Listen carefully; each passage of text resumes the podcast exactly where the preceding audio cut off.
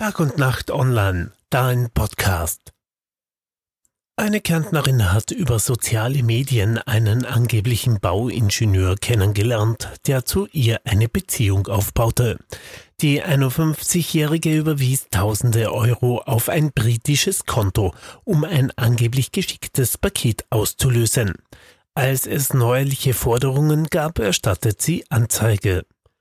Am Dienstag erstattet eine 51-jährige Frau aus Mittelkärnten Anzeige, dass sie um mehrere tausend Euro betrogen worden sei. Sie hatte über Facebook einen Mann kennengelernt, der sich als Michael Howard ausgab und angab, als britischer Bauingenieur in Syrien zu arbeiten.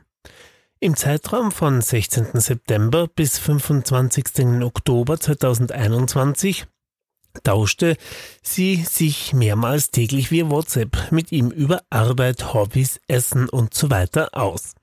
In weiterer Folge teilte er ihr mit, dass er nach Österreich zurückkehren werde.